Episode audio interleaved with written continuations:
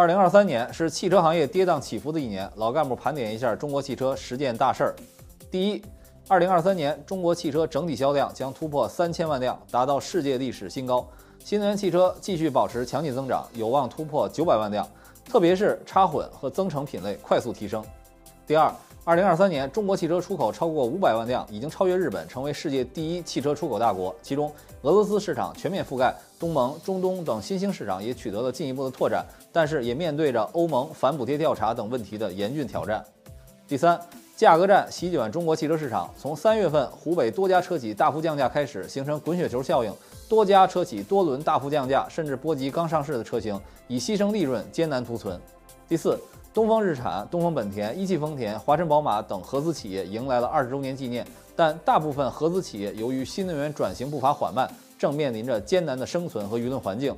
特别是日系车企市场份额下跌，三菱退出中国本地化生产。第五，合资形势出现新的变局，大众收购小鹏百分之四点九九的股份。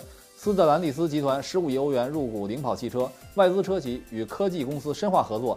丰田、广丰与小马智行推进智能驾驶，奥迪和上汽共同研发电动车平台。但合资企业也存在着两个空心化趋势：一方面是可能沦为代工厂，另一方面是被科技公司掏空灵魂。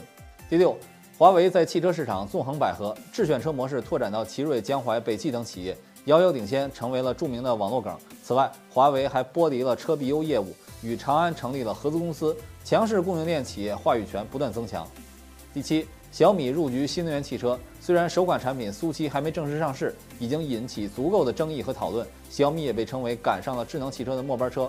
二零二三年，除小米之外，只有吉时一家相对独立的新势力问世。小米和华为以生态立足，极力通过魅族加以抗衡。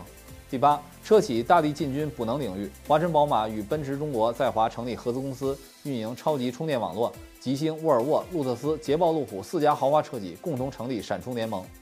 第九，国内城市 NOA 开城大战愈演愈烈，智能驾驶技术在城市道路和停车等场景继续突破。奔驰、宝马、路特斯、长安、极狐、深蓝、阿维塔、智己等品牌成功获得高快速路 L 三级测试牌照。伴随着政策支持，L 三级自动驾驶技术有望加速落地，向商业化的步伐迈进。第十，威马申请破产，爱驰、天际、自由家等品牌名存实亡。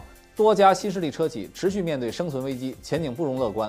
主流车企加速打造高端创新品牌，仰望方程豹、银河、风云、起源等品牌如雨后春笋一般抢占市场。